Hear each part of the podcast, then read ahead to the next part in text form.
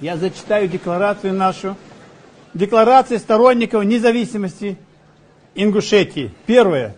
Независимый ингушский народ считает недопустимым проявлением в какой бы то ни было форме дискриминацию личности, актов геноцида по отношению к любому народу. Мы объявляем о своей полной непричастности ко всем преступлениям, совершенным Российской империей, Советским Союзом, а также совершаемой Российской Федерацией.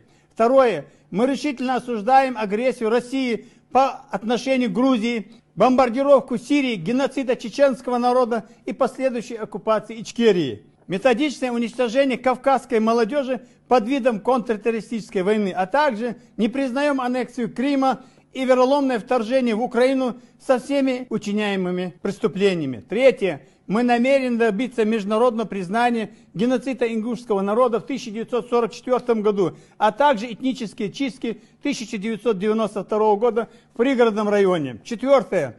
Важнейшей необходимостью является восстановление суверенитета Ингушской республики и подготовка к выходу из состава России. Считаем неприемлемым находиться в составе международного признанного спонсором терроризма государства, что может повлечь за собой репутационные и иные негативные последствия для ингушского народа в ближайшем будущем, а также в исторической перспективе.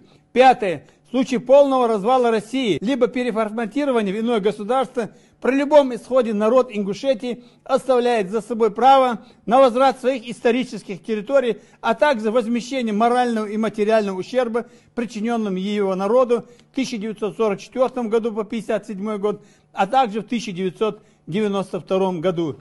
Призываю всех сторонников независимой Ингушетии по всему миру присоединиться к данной инициативе.